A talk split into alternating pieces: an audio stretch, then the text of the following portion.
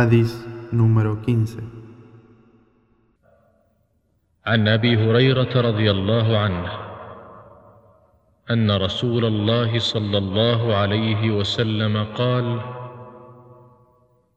من كان يؤمن بالله واليوم الآخر فليقل خيرا أو ليصمت. ومن كان يؤمن بالله واليوم الآخر فليكرم جاره. ومن كان يؤمن بالله واليوم الآخر فليكرم ضيفه.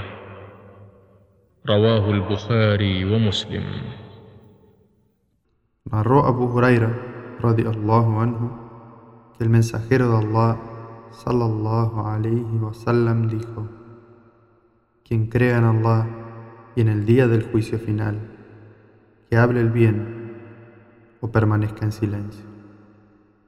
Quien crea en Allah y en el día del juicio final, que sea generoso con su vecino.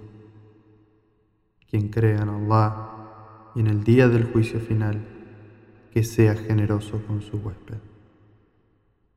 Hadith transmitido por Bukhari y Muslim.